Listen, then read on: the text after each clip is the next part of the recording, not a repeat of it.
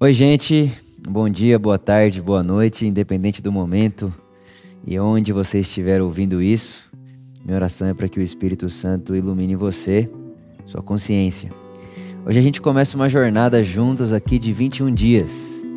21 dias lendo os 21 capítulos do Evangelho de João. Nesse primeiro dia, conversar com você sobre o primeiro capítulo, que sem dúvida nenhuma está entre os meus capítulos favoritos da Bíblia. Né? Sem dúvida é de uma beleza, principalmente os primeiros versículos até o versículo 14. Né? João, do capítulo 1, do versículo 1 até o versículo 14, são versos que praticamente são decorados na minha, na minha mente, nos meus pensamentos.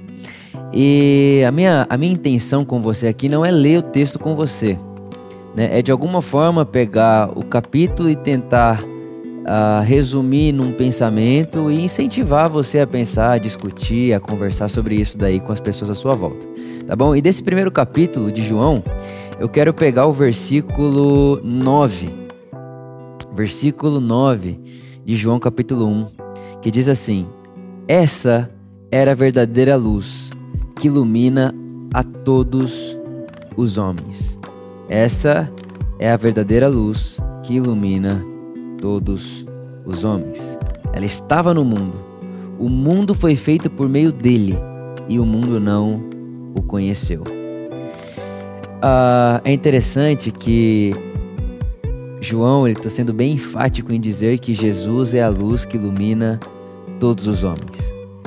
Aonde for, quem for, Jesus é a luz que ilumina e faz possível a vida dessa pessoa.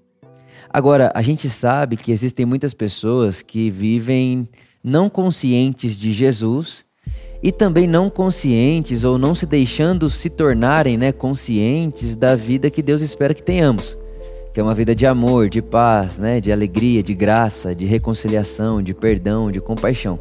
A gente sabe que muita gente vive como se Deus realmente não existisse e como se o bem e o mal fossem completamente relativos, não importa o que eu faço, o que importa é a minha vida, o que importa é o que é certo para mim, o que importa é o que eu quero para mim. Se eu quero ser o Deus da minha vida, eu serei o Deus de mim mesmo. Eu sou, né, o meu próprio Deus e muita gente vive assim.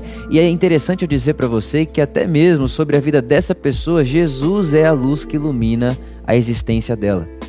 Todas as pessoas que respiram nesse exato segundo na história humana respiram pela graça de Deus. É Jesus que faz possível a vida dessa pessoa continuar existindo. Todo mundo vive de favor, consciente disso ou não, assumindo isso ou não. Nós vivemos do favor de Deus.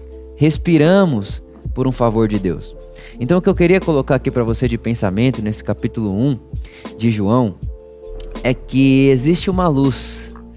Jesus é essa luz que quer iluminar as nossas consciências quer iluminar a consciência do Vitor.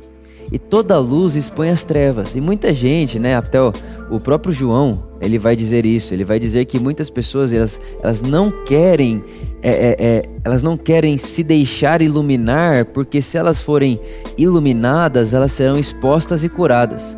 Então, João mesmo, no Evangelho de João, ele vai dizer que muita gente não quer ouvir Jesus, não quer ouvir ou não quer perceber essa luz no seu interior, porque se essa luz brilhar, vai expor as trevas e vai sarar as trevas.